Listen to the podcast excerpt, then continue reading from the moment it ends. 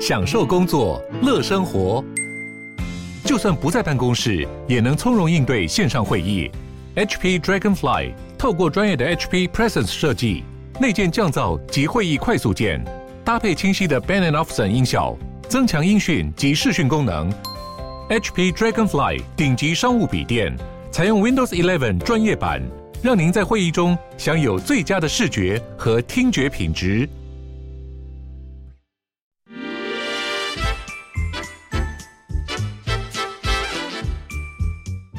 有健康的身体，才有健康的生活。名扬寇专业医师线上听诊，让你与健康零距离。各位听众朋友，大家早安，欢迎来到 FM 九八点一九八新闻台。你现在所收听的节目是星期一到星期五早上十一点播出的《名扬寇》，我是主持人要李诗诗。我们今天的节目呢，正在九八新闻台的 YouTube 频道直播中。欢迎大家可以来到我们的直播现场。哎，自从这个圣诞气氛浓厚之后，每次看到直播画面，我心情都特别好。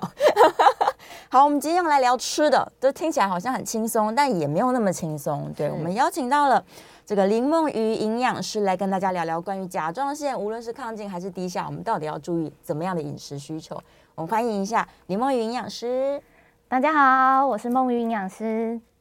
早安，早安，早安对，我们要来聊好吃的，或是不能 吃。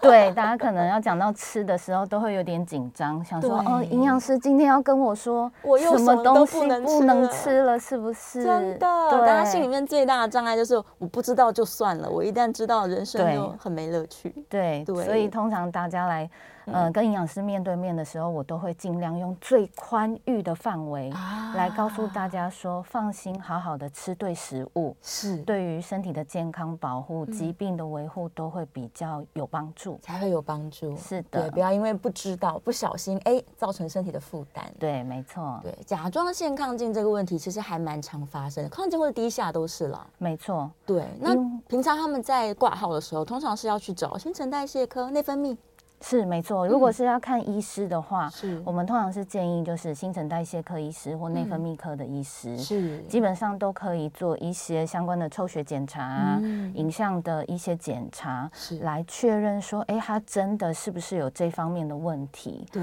那因为大家现在哈、网络资讯太爆炸了没，错，然后传来传去，或者是自己搜寻上网看，嗯那都会让自己变得非常的紧张。是那其实我们真的比较建议，有任何的疑虑，你真的发现有查询资料有跟自己雷同相似的，嗯都还是鼓励大家要正确的去挂号看医师确认之后。那如果跟饮食相关有需要调整的，嗯都可以进一步来找营养师做呃一对一的讨论跟确认。啊是，对是，这样才不会自己可能被被迫 g a p 不对小心误判情势，对，有些人就是啊，看了好多好多资料，结果反而有一些会造成反效果。那有些还有可能会自己去买一些特殊的健康食品、营养食品，是然后忽略了一些小地方。啊那其实像今天可能会谈到的甲状腺亢进这些对，有一些健康食品还是要特别注意。嗯，嗯对对嗯对要特别小心。没错，我们先帮听众朋友厘清一下好了，关于甲状腺这件事情，它主管的是主要是我们的笼统来说是人体的新陈代谢，是所以平常没有亢进或是没有低下、没有状况的时候，你应该没有感觉才对。对，一般人可能没有什么感觉，是可是就是比较有感觉的，呃，外显性的，嗯因为它的位置比较在我们的脖子这边，对所以大家如果觉得，哎，好像这边摸起来嗯有比较肿胀，好、不舒服，是那甚至有些人发现的时候，可能是觉得吞东西或者是讲话有点卡卡的，哦，喉咙之卡住类了，，就是嗯，因为它会比较靠近我们的咽喉，所以嗯有些如果挤压到了哈，可能会会有一点点不一样的感觉。所以在这些外显性可能比较明显的状态下，那有些人还会觉得特别容易累，累哈，或者有些人体重突然下降，哦，嗯，或者是呃体重上升的是还好啦，嗯对，所以就是有任何感觉上有一些改变，是哦，当然还是会不小心的上网搜寻看一下 症状哈。没错，那真的是有的话，那就赶快找医师做确认。是对是，因是为这些都有可能是亢进或低下的问题。那嗯其实这个部分是，呃，赶快由医疗介入的话，其实它是可以很稳定的跟我们和平相处。哦哎，，对，所以其实大家也不用太过于紧张。是是对是，所以假如他真的已经发现医生说，哦，你有点甲状腺亢进的状况，那像这样的人，他是会可能新陈代谢太好，然后对他也不能够摄取某一些的食物微量元素，对不对？没错，如果是甲状腺比较亢进，已经是医师确认的话呢，嗯、我们通常会在食物当中饮食最直接的，就是所谓的含碘的食物。哦，是好，因为它其实是甲状腺素的合成的原料之一。那所以已经在一个比较亢进的机能状态下，我们就会希望说配合医师的治疗，然后我们的饮食上面也不要再去促进它的表现。哦是对，所以我们在食物的选择上面就会尽量建议以低点的饮食为优先。是那大家讲到所谓的低点饮食，可能就会比较联想到一些海产类呀、哈、嗯或者是海藻类的哈，比如说什么昆布、海带这一类，确实没错。是那呃，这个是大方向、大原则。那我们等一下可能会讨论的更详细一些。是那但是在亢进的这个部分，就确实是要特别注意含碘含这个碘微量元素，嘿，这个矿物质要特别小心一些饮食里面所隐藏的，或者是你大家认知的，确实都要比较避免。哦，把它先避免掉，然后再配合医生看是不是需要医疗的介入。对，没错。那如果反过来呢？他是一个低下的人，他可能甲状腺素分泌是不够了，那他有需要就是更加倍的去摄取碘吗？低下这件事情很有趣，应该要说碘这个元素在我们身体里很很有趣，就是它过多或过少，其实都会去影响到我们的这些机能。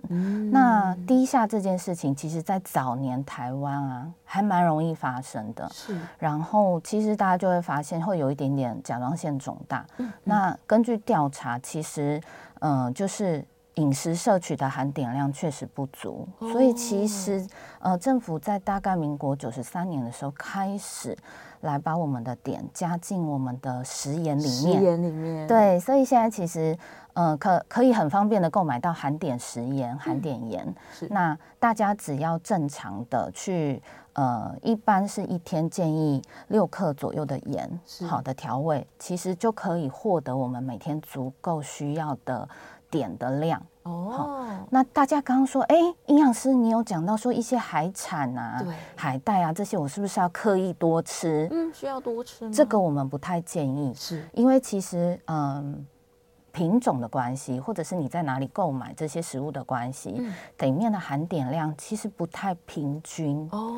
嘿，然后你要去记得说一次大概要吃多少的量，可能也怕会记错，或者是不太好拿捏。是所以海产或海带这一类海藻不是一个很稳定的含嗯碘食物的来源，是我们反而比较建议可以在家里面的调味料买那个含碘盐。含碘盐就好嘿了，，对，这样子其实是一个比较稳定，我们每天可以获得的一个来源。哦，就是我们希望它是平均，然后适量的添加，，对，而不是暴饮暴食，没错，对，因为它真的是如果过量，可能也会影响到呃接近亢进。哦 嗯嗯，对，所以大家就是不要太、太过度说，哎、这个食物好像真的很重要，那我对现在第一下我就多多补充，我就天天吃，这样 对对对。那就太多了，，对，没错，因为它的含量那个 range 实在范围太嗯大了，所以其实。哦呃，我们还是比较建议，就是用一个稳定平均的方式来是做摄取。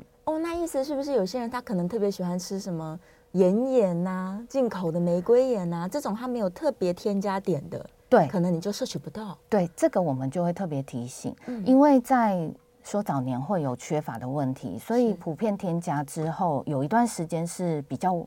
呃平稳的。对，但是因为后来又开放进口盐，嗯各式各样的盐，盐玫瑰盐，各式各样非常多的进口盐，但是它里面就没有含碘，所以我们反而会提醒大家说，因为其实近年最近一嗯年的全国性的。国民营养调查有发现，国人的呃尿液啊、血液里面的含碘量稍微有一点低，哦，又低下了，哎、又有一点点低下，那倒还不至于会引发什么问题，嗯只是会提醒大家说，还是可以回归到我们国产盐，嗯然后搭配一些含碘盐来做料理，哦哎、会比较放是心。比较安心一点。对所以对虽然对大家追求一个美食的同时，对，还是不要忘记补充含碘盐。对对对对，这是对一个稳定的来源。是是是，那有些人可能最近因为大家流行去健检嘛，这观念越来越好了。那也许在做一些检查的时候，发现说，哎、我甲状腺医生说有结节，是，那我有结节，我需要调整饮食吗？他可能会相当紧张，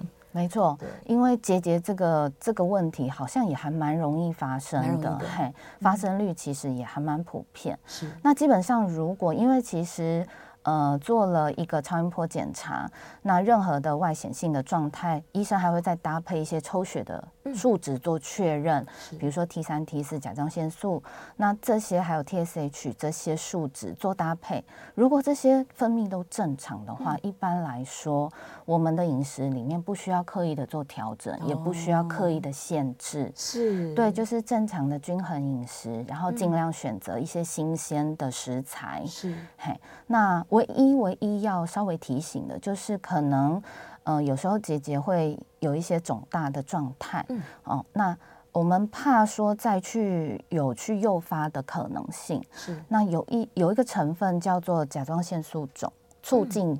剂，好、那个成分会存在一些植物性的食物里面。哦，那大家一般认知的呃十字花科蔬菜是相对会有一些含量，哦那是像十字花绿科花椰像对对绿花椰啊，呃或者是呃白花椰啊白花椰，好或者是高丽菜高啊丽这一些，那就是不要刻意大量的摄取，就正常就可以了。嗯哦是，对不要为了健康想说我早上每天来打这个绿花椰汁，对那对可能对就对太多对了，嗯对，就是我们还是比较希望大家的饮食朝均衡，然后是多样性的选择。嗯用这样子的饮食搭配，那不需要刻意去调整太太多的食物。是是对。还有另外一种状况可能比较少见，有些人他会有慢性甲状腺发炎的问题，对那他正在发炎当中，有需要去注意饮食的调整吗？对，这个就是一个比较特别的一个状态，它是属于甲状腺慢性发炎引发，有点类似自体免疫的问题。那这个它就可能在检测追踪上面就会有一些激素的呃、呃改变。那这个状态下，我们通常会比较倾向于，当然第一还是配合医师的治疗，是那有一些人会出现类似低下，有一些人会类似亢进的、哦的反应。那基本上在这个确认之后，我们一般饮食会比较朝向是呃低点的饮食，就是是比较稍微限制点的饮食。哦嗯就是有一些像刚刚提到的一些海藻类或者是对海鲜类的摄取量，可能就要降低或是避免。嗯对这一块，因为它是一个比较特别的一个甲状腺慢性发炎的的问题。嗯那我们通常在这样子的发炎状态下，还可以，因为这等于是身体慢性发炎对，所以我们可以搭配一些大家一般认知的一些比较降低发炎反应的一些好的营养素的食物，比如说维生素 C 呀、啊或者是 omega 三的一些含量丰富的食物。是嘿，来去稳定我们身体发炎的一个隐藏的状态。是对，那用这样子的饮食调整，我相信应该对他这样子的问题会有一些正向的帮助。嗯，是是是，所以从其实从营养师的观点，就是虽然我们一直建议大家说要多吃一些这个健康食材，对，但好像有些人他过度吃又不太对，对，对，所以我们还是认为大家要均衡的，每天平均换不同的食物来吃吗？没错，是因为其实我们很难确保嗯说我们现在吃到的这个食材、到底，因为大家可能在购买会有一个习惯性走入某个店家对嗯或者餐厅，或是就是习惯的购物方式，所以当长期累积或者是有大量的习惯的时候，我们嗯比较担心固定的模式会比较容易造成身体的某种程度的负担。所以嗯我们还是比较鼓励均衡的原则是一个均衡性的营养素可以比较完整的获得，对，那多样性的食材。变化，嗯就是说大家可以降低一些隐藏性或是未知性的一些累积性的影响。哦，对，所以如果可以的话啦，是对，还是会比较鼓励说均衡性的多样性饮食为基础。是那如果像刚刚前面提到的各种状态，再来做某些重点式的微调，对我相信它其实对于疾病的控制上面，由饮食来做一个辅助搭配的话，我相信会更舒服稳定。也是对而且一旦它就是解锁这个功能，说哦，原来我有这么多食物选择，，对，那这时候需要限制部分的饮食，他就不会觉得这么痛苦。 没错，所以我都会先放大那个框框，对然后让大家觉得 OK 比较放心了，嗯然后再来挑一些重点提醒他。嗯嘿，那这样子他们其实在跟营养师对谈的时候，或是了解饮食的调整上面，就会觉得哎、好啊，那我先试试看。哦，对，这样对他的帮助，我觉得会比较有效。是是是，嗯所以普遍来说，大家可能食盐的选择，我们就是以含碘盐为主，除非你已经被医生说哦，你就是抗进族群，对，你才要避开含碘盐。哦没错，那大部分如果功能还算正常的人，我们就应该要适量，然后均匀的补充。对。对，在健康原则来说，没错，对因为大概像我们有稍微算过，嗯刚刚讲到的，一般一天六克的含碘盐是，它其实里面大概就有将近平均一百二十微克的碘含量。哦，那呃，国健署有帮每个国人嗯对于每一种营养素都有一个每日建议摄取量的一个范围建议。是在碘的这个部分，成年人其实是建议每天可以到一百五十微克。哦，对，所以其实我们正常的饮食都不太需要做这样子的担心，或者是刻意的去做调整。嗯嗯，那因为我们海产其实你说平常要常常吃到的机会也不常见啦，是然后你要常常吃到海藻类，嗯其实也不一定那么容易。对，对，像比如说吃个海带，嗯你可能要去个面店，或者是诶卤味摊，或者是对对什么对比较容易获得。是对，所以一般大家认知知道含碘量高的食物有哪一些，嗯但是我们平常到底容不容易吃到，又是一个问题。是所以，一个稳定的来源其实就可以从我们一般的含碘盐里面去做搭配，就 OK 了。嗯就可以了。对，是，然后我们刚刚有提到说，今天会帮大家分析一下我们这些常见的食物里面，到底哪一些的碘含量可能比较高，对哪一些可能比较低。是，对，大家知道的可能都只有说，好像所有的海鲜都比较高吧，或者是是好像海带比较高吧。对对对。但还有一些隐藏的这个需要注意的食物吗？没错，有嗯一些食物就是它里面可能也有夹带一些我们的呃碘的含量，是那那就会需要跟大家做一些提醒。哦，那我们就可以看一下这个所谓的食物中的含碘的呃表格，是好，那大家就可以看到说，呃，我们如果做食物的分类嗯来说呢，这边可以看到可以自由选择的意思，就是说它你每一次摄取到的量可能碘含量是比较低的。嗯那如果真的是需要做限制的人呢，比如说是抗进的人，他其实就可以多一点的去选择这一个部分、哦 G one 的部分。是好那如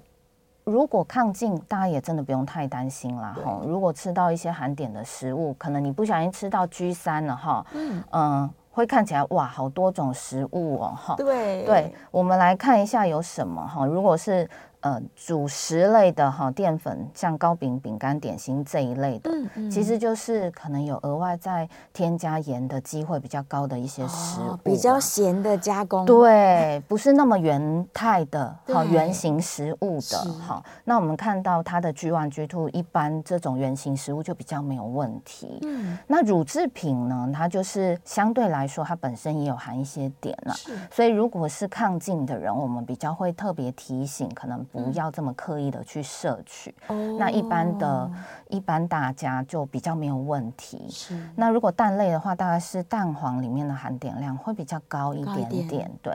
然后肉品类的话呢，一般就是加工肉品了，加工肉嘿新鲜肉品比较没有问题。嗯嘿，那海鲜类当然就是一些大家认知的哈，相对都是高的，都是高的，对，只有稍微稍微稍微低一点点的是白带鱼但嗯哦是白白带带鱼大家鱼在料理的时候很容易加盐，嗯对，很容易加盐，所以还是嗯对会特别提醒说啊，营养师说好像可以吃白带鱼， 我就刻意点了很多。对但是因为它的料理通常也是带盐含量会比较高啦，哦哎、所以呢，嗯，大家还是要稍微注意一下 所以哈。是海海鲜，那如果是河鱼会不会好一些些呢？河鱼稍微会好一些些，可嗯是因为大家，除非你在嗯自己料理啦，对哈，可能就会比较放心一点。嗯那嗯现在大家外食机会多，非常好多，然后都已经煮好了，可能嗯也分辨不太出来说这哦到底是什来么鱼。源对对对对对对，所是以如果真的是抗进医师说需要严格限制的，我们比较建议啦，嗯是嘿，海产类可能还是保留。能避就避，嘿，对，那嗯豆制品类的话呢，基本上它的碘含量也是比较偏高的，哇，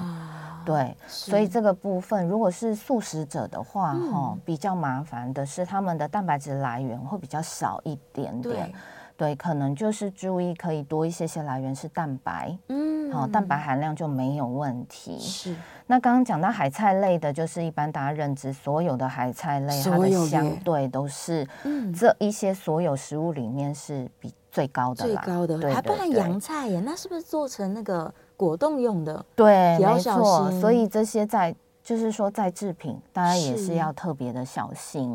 嘿嗯，，那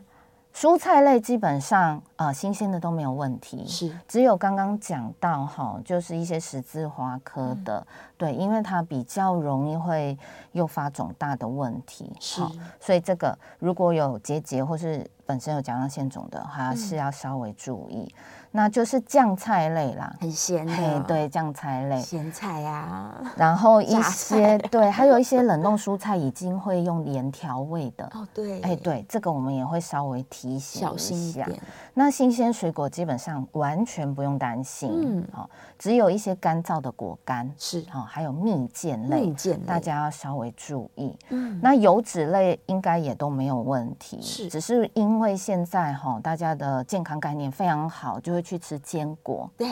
小包的、大包的、整罐的、随嗯身的这些都有，那就是要避免要避免含盐，是，嘿不要，尽太量咸选择那种无调味坚果，嗯会比较安，心。是好，那其他的部分就是一些调味料调啦，味料嘿，因越为咸的越避开，没错，没错，嗯但是有一些，譬如说，呃，胡椒盐、是胡椒粉，有一些里面会哦夹带盐，对，所以我通常会建议您可以去选择那种纯黑胡椒只粒，有胡椒的，对，纯的，是好、那就没有一些其他的担忧。好、哦还有一些像什么鱼露，鱼露，哇，啊，这个比较特别的料理。会被错过的，没错，没嗯错，就会特别提醒一下哈，像是番茄酱、豆瓣酱、乌醋这些，哇，天哪，真的，因为 这些啊、是真的很难避啦。对呀，所以真这的个部是嗯分就是这张表让大家比较可以了解到说，哦，相关的食物跟选择上面可以怎么样注意。嗯是提高警觉。没好，我们错稍微休息一下，进一段广告。广告之后回来呢，哎，我们今天也是可以开放口音的哦。口音电话是零二八三六九三三九八，如果你有相关问题，欢迎口音进来。欢迎回到 FM 九八点一九八新闻台，你现在所收听的节目是《名医央叩》，我是主持人要李诗诗。我们再次欢迎今天现场的来宾是林梦瑜营养师，欢迎营养师。大家好，我是梦云营养师。好，我们回来了，继续来聊关于这个甲状腺机能，如果有一些异常的时候，我们到底应该要怎么样注意饮食哦？哎，别忘了，我们现在空运专线是开放的，零二八三六九三三九八，零二八三六九三三九八。我们先回答一下线上的一个问题好了，燕良的第一个问题，我们刚刚在节目中已经提到了，对，所以这个亢进的人就是有一些饮食要避开，那低下的人呢，如果你是因为补充这个碘的不足，那我们希望是不是刻意补更多？对，是平均每天的，没对错，适比量较稳摄取定性的适量搭配。是。那假如有结节的人不影响功能的状况下，其实还好，没有对什么饮食禁我忌们就没有特别的禁忌，就嗯提醒尽量选择新鲜的食物、是圆形的食物来嗯做主要的呃饮食内容。是对是因为加工食品真的是里面含太多未知的成分啦。嗯对，所以，呃，会不会再去诱发一些其他的状况，我们很难确定。对所以，如果有结节或者是单纯肿大，但是其实没有影响到功能，呃，检验数值的话，基本上我们还是比较建议就是均衡。均衡，对对对，对，而且要多样化，没错。也不能每天都固定吃一样的食物。对对对对对，可以多选一些。如果真的外食的话，多选一些店家来做转换。哦，对对，不能我就是每天走进同一家店。对对对对对，嘿，然后也让自己有机会去品尝到不同的美食。对呀，对呀有一点小冒险也没是蛮错好的，让你的对世界更宽一点。然后有个听众朋友是说，甲状腺癌切除甲状腺之后，其实我们刚刚说到的这些饮食调整，是因为你吃下去的食物会经过甲状腺，把它变成我们的身体里面的激素。但如果你已经没有甲状腺了，那其实饮食上面似乎就没有需要这么严格的去呃控制碘的含量喽。对，基本上这样的状态切除后啦，理论上应该医师都会给予甲状腺素的补充。是，那就会需要定期的回诊追踪，那去确认这些补充的剂量，然后在身体里面运作的状态。那所以其实定期追踪的时候，呃，就可以确认说，哎，其实现在都是处于稳定的状态，就不用太担心，也不用在饮食上有太大的一些调整跟跟动。嗯好、就是我们刚刚讲到的一些重点有抓到。对那如果真的担心的话，其实在定期回诊的时候，可以跟医师确认一下，说，啊哎、我现在的状态是不是呃很正常，嗯很稳定？是，嘿，那饮食上面还有没有需要做调整？有没有要注意的地方？嗯那如果医师都说都很稳定的状态，其实就像我们一般人一样，嗯其实没有什么刻意要去做提调整的。嗯是，就是正常的均衡的饮食就好了。对，对，然后我们回到刚刚这个表格哦，其实我还是想帮大家找一些灰色地带，哪些可以吃，哪些不能吃。假如说他真的是一个喜欢吃饼干的人，好，我们举例哎饼干好了，对，那是不是去挑不咸的饼干？有一些饼干它确实虽然加工了，对，但它的这个口味还算清淡，是。那偶尔吃一下还可以。呃，理论上应该还可以，还可以对我们比较担心的是抗进的部分，对不对？嗯是因为其实它如果有含盐含量比较多的，嗯那有一些你说它有特别说是添加海盐，啊，对，好，那它可能就会含碘量没有这么的高，嗯所以大家可以稍微去注意一下那个它的成分，是因为所有的包装食品现在都规定嗯要把它所添加的成分列在它的成分或者是内容物后面，全部都要列出来。嗯对嗯所以大家如果真的担心的话，其实可以去里面的成分标志里面的文字，嗯去确认一下说它里面的呃一些添加物可能有哪一些。啊，对，那也不是说所有甲状腺亢进的人看到这个表格的 G 三都不能吃了对，真的也没有那么严重啦。对，是其实是要看一下说，呃，跟您的医师讨论确认一下，说您现在真的有刻意要严格限制低碘饮食，对那那个时候我们才会比较强调是大家看到的这些食材。啊是嘿那如果是只有一些比较呃，医生建议是减少摄取嗯哈、不要摄取过多高碘的食物的时候，嗯那一种就是。选择好一点的呃食材或是是嗯点心饼干，那另外一种就是频率稍微减少，哦哦，以前可能每天下午茶汁就会配一包饼干啦，好，那可能以后就变成一三五二四六，或是一嗯个礼拜配个两次。哦那其他的下午茶时间可以配个新鲜水果啊对，或者是无调味坚果啊，对嘿，做一些不同的点心变化。嗯那其实也还是可以有一种解馋的感觉，嗯对那但是又可以不有没有所谓点的呃影响，或者嗯是紧张说、哦，我会不会又吃到过多的点？哦，对那像大家很喜欢喝的这些豆浆啊、牛奶啊、这些饮料类，嗯它好像又会掉在我们比较高点的这个范围里面。那如果我就是想要喝个饮料的话，建议是喝什么蔬果汁吗？呃，蔬果汁当然也可是以，那呃或者是说单纯的茶饮，其实也还可以。啊喝茶也可以，对，那乳制品的话，因为这个是如果是真的需要限点饮食的话，对哦我们才会刻意讲到说要避开，是嗯不然的话，平均一杯牛奶的部分大概是会接近到六十微克的哦，六十，大六概十一微天克的一半左右。对对对对对，嗯所以就看看跟医师讨论说他有没有需要限制到这么严格，但大哦部分没有需要啦。是，但只是在这个表格当中，让大家更嗯有感觉说，啊，大概是哪一些食物我要稍微小哦心。那其实第一优先要避免的，当然还是海藻类的海。藻类那再来是海产类，海产类，哦然后还有就是加工类食品，就是非圆形的食物。是嗨，那刚刚讲到其他类别落在 G 三比较高嗯含量的，就是看看说你需要限制到什么样的程度，嗯然后减少这样的频率的食是食物频率就好了。所以也不是说我都完全不能喝牛奶豆浆，对我可以喝一小杯。对对，每或是天固定隔喝日一杯，或是隔日间隔这样喝也可哦，以。太好了，得到乐趣。 对，对不然好像真的又落入黑白世界里，对呀，会有一点沮丧。是，对，是嗯所以大家就不要太过度，就是先了解，然后跟您的主治医师确认，嗯是然后再来做一些调整。嗯，是是，也不是说我看到腌制食物完蛋，今天不小心吃到那个梅干什么扣对肉，对对对对然后就对地狱了。没，其实没有，对，真的不可能三百六十五天都不碰到这些食物，对，只是让大家知道说啊，如果我今天不小心吃到，或是我昨天吃到了，那我今天、明天嗯先尽量避开，啊嘿，去降低这个频率，然后累积在身体机会，嗯，对嗯，嗯，就好了。没错。对对，来，我们来电话线上有一位听众朋友扣音进来，我们麻烦营养师戴个耳机。好的，来，蔡小姐，蔡小姐，请说。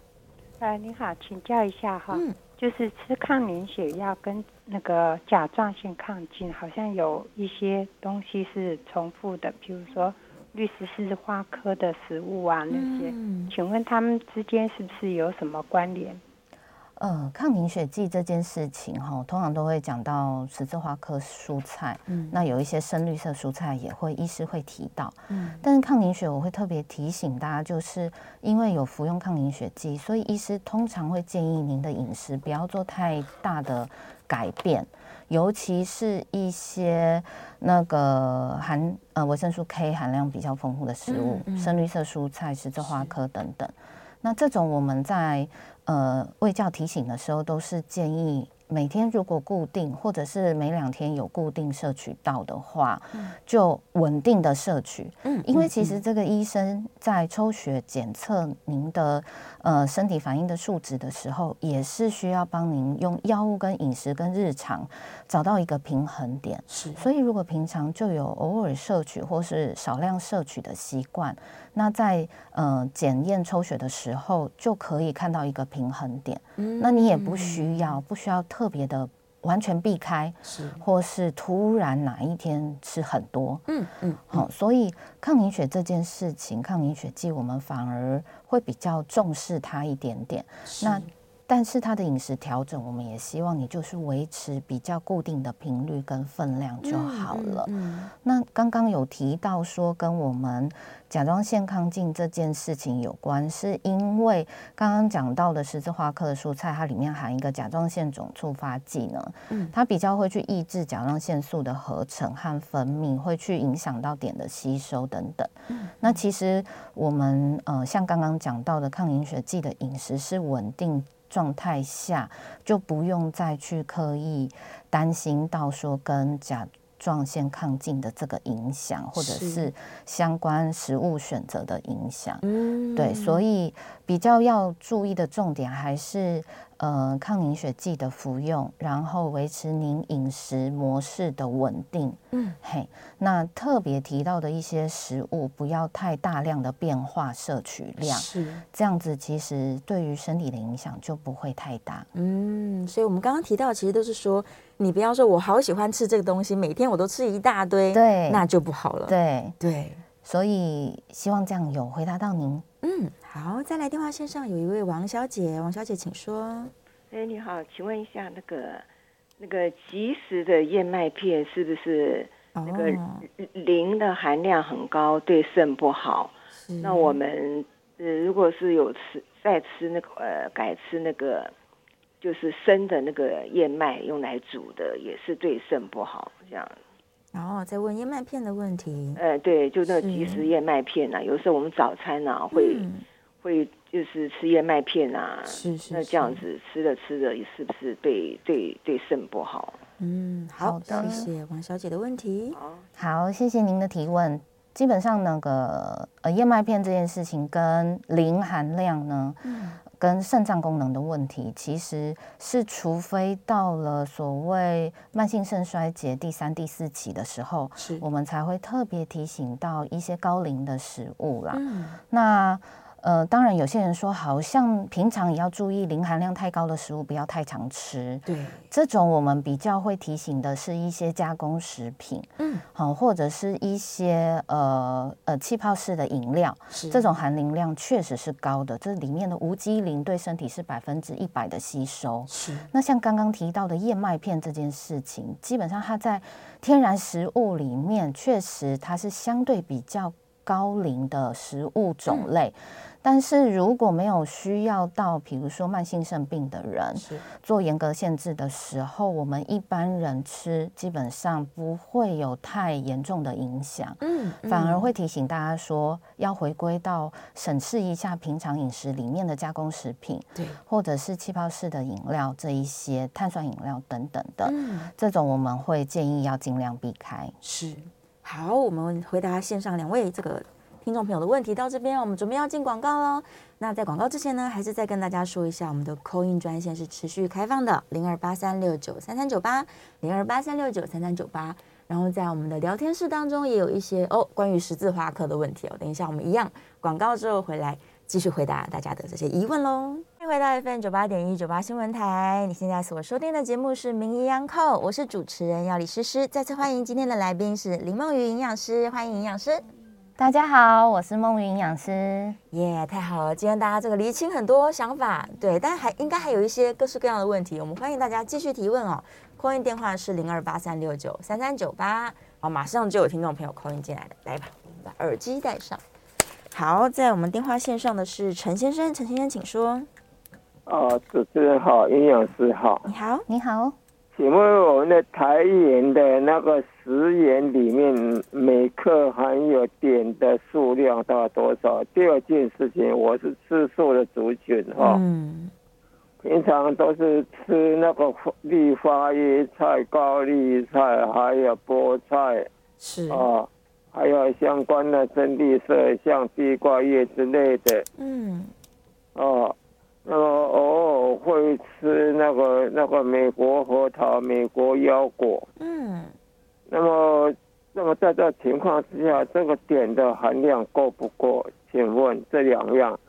哦，是，那陈先生本身是没有亢进跟低下问题，就是是正常族群吧？我是正常族群。是是是，好，谢谢你的提问。好的，谢嗯谢您。呃，第一个问题是讲到呃台盐里面的盐，好、嗯里面的含碘量。对，那其实呃，我刚刚有提到说，大家如果正常的使用含碘盐的话，嗯，呃，我们一般每天建议六克，然后里面大概就含有一百二十微克的嗯碘，是，嘿，所以用这样子的平均的量来做呃料理搭配，基本上就不用太担心所谓的碘够不够，或是有缺乏的问嗯是题。一定是够的，一定是够的，不用嗯太担心哈。是，那刚刚还有提到，因为陈先生是吃素的，对嘿，吃素对这件事情，当然蔬菜类会非常的丰富，嗯，像刚刚有提到，蛮多是属于呃大家担心，好有提到十字十字花科。花科，今天讲到这个原本好像很健康的东西，怎对么突然有一点点有点哈担心了。对，有点担心，但基本上因为您的甲状腺功能是正常的，其是实不用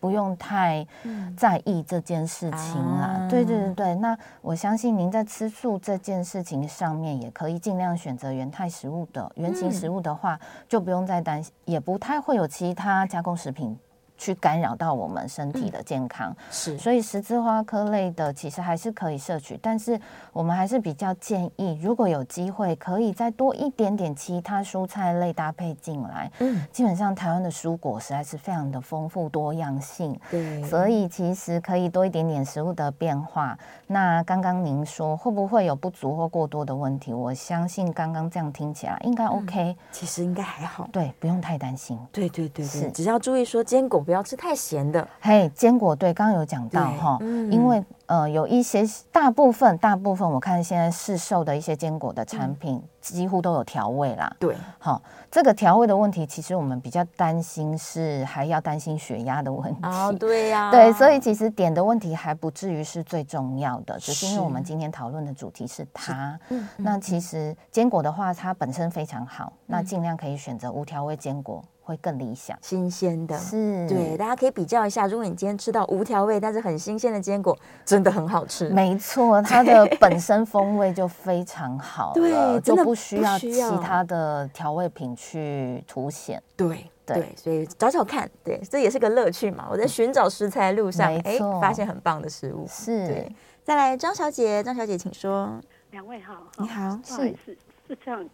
因为我刚刚才加入哈，嗯是，现在是说可以大概说一下今天是说什么吗？啊，甲状腺，甲状哦腺甲状腺亢进哈或低下要注意哪些食物？哦，嗯这样不好意思，那刚才说腰果嘛哈，是坚果类哈，坚果那类，刚好那个因为最近也有去大卖场买那个坚果类哈。嗯，是那坚果类现在大卖场，因为以前好像都是美国嘛，哈，对，是核桃啊，还有腰果啊，但是现在哈有越南的，是嗯，嗯好、有越南的，它还有写一个什么有机啦，哈，是有嗯，腰果，也有那个刚刚说的核桃。是，对那我有买那个之前的腰果，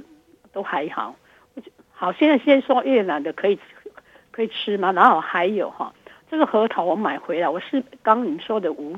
没有加工、没有加糖类、加盐巴的，我是买那种、无盐的，哦，对，无盐，我都是买无盐的太。好了，但是这个核桃哈、嗯我一打开就是有那种味道，你知道？你说要很新鲜，我觉得进口来的好像